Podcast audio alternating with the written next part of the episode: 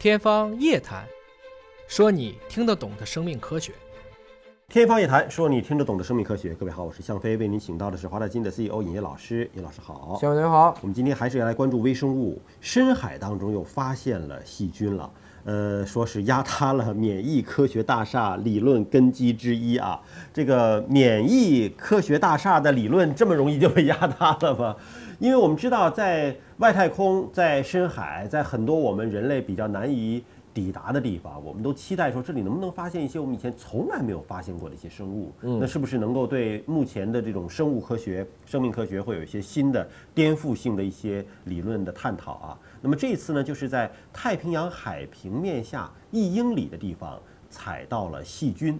啊，这个细菌呢，对人类来说是特别的陌生的，以至于我们的免疫细胞没有办法发现它的存在。嗯，啊，如果说我们的免疫系统像雷达一样，那这个细菌它就是隐形飞机。对，啊，它就来了，到你这儿了，你免疫系统感受不到它，那它不就长驱直入了吗？它想感染哪个人，你这个人都没有任何反不，应。它恰恰是不感染的，哎，为什么呢？看不见嘛。看不见就不感染了嘛？所以这个问题就是这个问题啊。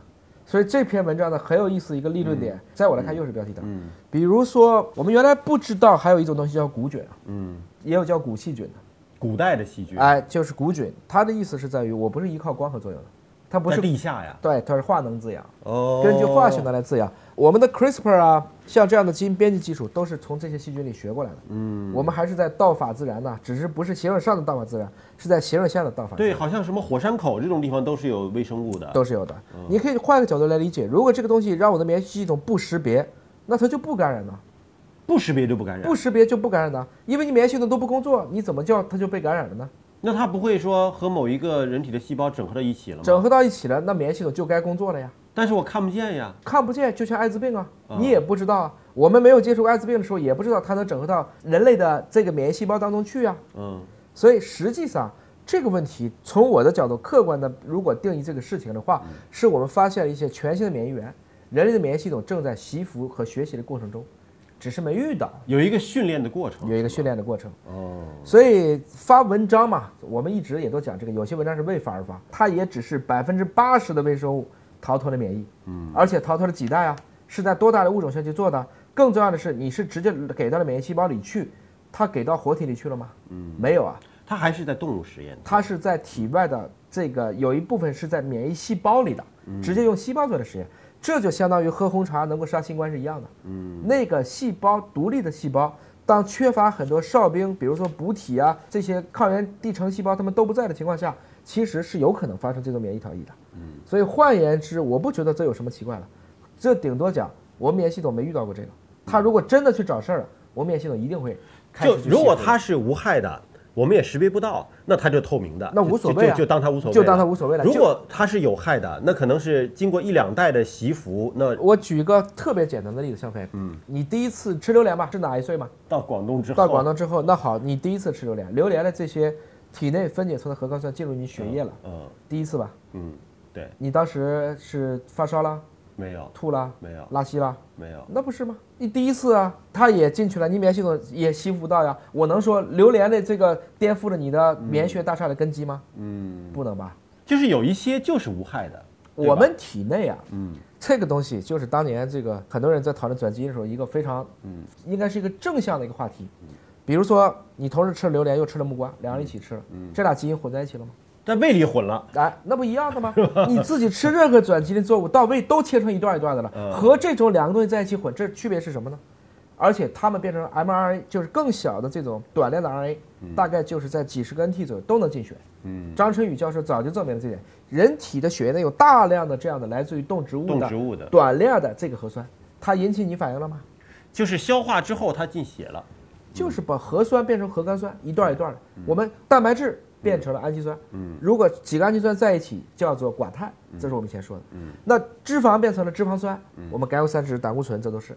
那还有一部分就是我们的核苷酸，其实是从核酸来的，它也可以是一段一段存在的，都在你血液里存在的。你免疫系统起反应了吗？没有吧？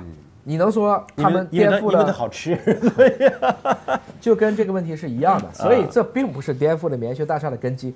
免疫学大厦的根基是什么呀？